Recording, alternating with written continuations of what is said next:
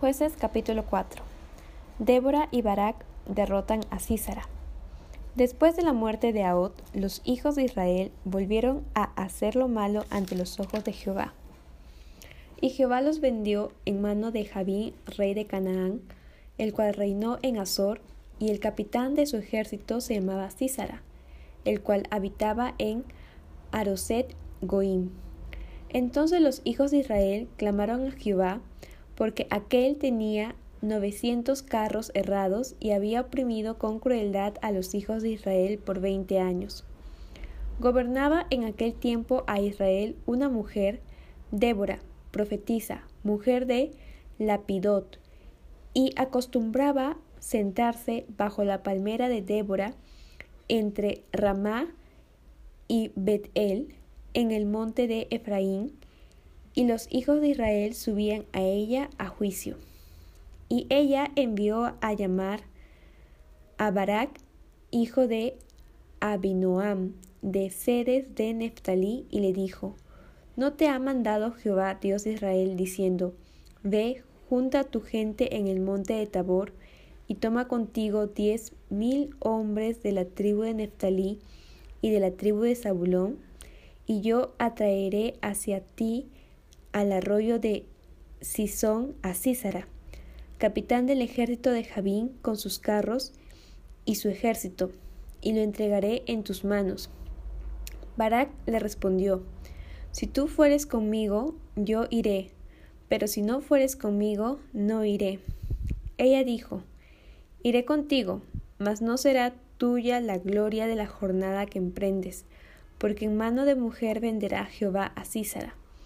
Y levantándose Débora fue con Barak a Ceres. Y juntó Barak a Zabulón y a Neftalí en Ceres, y subió con diez mil hombres a su mando, y Débora subió con él. Y Eber Ceneo de los hijos de Obab, suegro de Moisés, se había apartado de los ceneos y había plantado sus tiendas en el valle de Saanaim, que está junto a Cedes.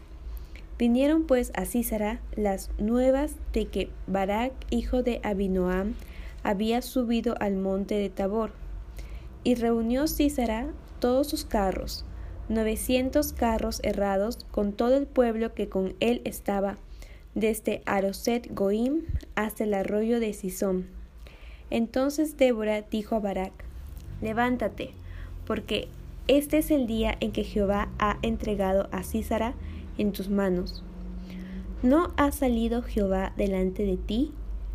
Y Barak descendió del monte de Tabor y diez mil hombres en pos de él. Y Jehová quebrantó a Císara, a todos sus carros y a todo su ejército, a filo de espada delante de Barak. Y Císara descendió del carro y huyó a pie. Mas Barak siguió los carros y el ejército hasta Aroset Goin, y todo el ejército de Císara cayó a filo de espada, hasta no quedar ni uno.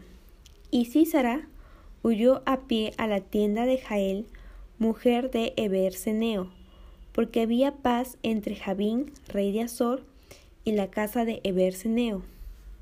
Y saliendo Jael a recibir a Císara, le dijo, Ven, señor mío, ven a mí, no tengas temor, y él vino a ella a la tienda, y ella le cubrió con una manta. Y él le dijo, Te ruego que me des de beber un poco de agua, pues tengo sed. Y ella abrió un odre de leche y le dio de beber y le volvió a cubrir.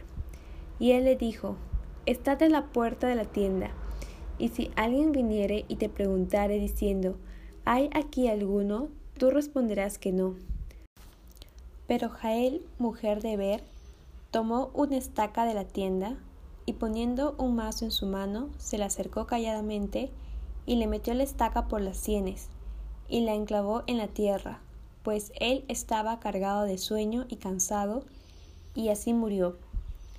Y siguiendo Barak a Císara, Jael salió a recibirlo y le dijo, Ven, y te mostraré al varón que tú buscas.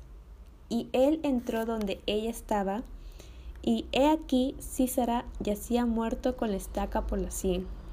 Así abatió Dios aquel día a Jabín, rey de Canaán, delante de los hijos de Israel.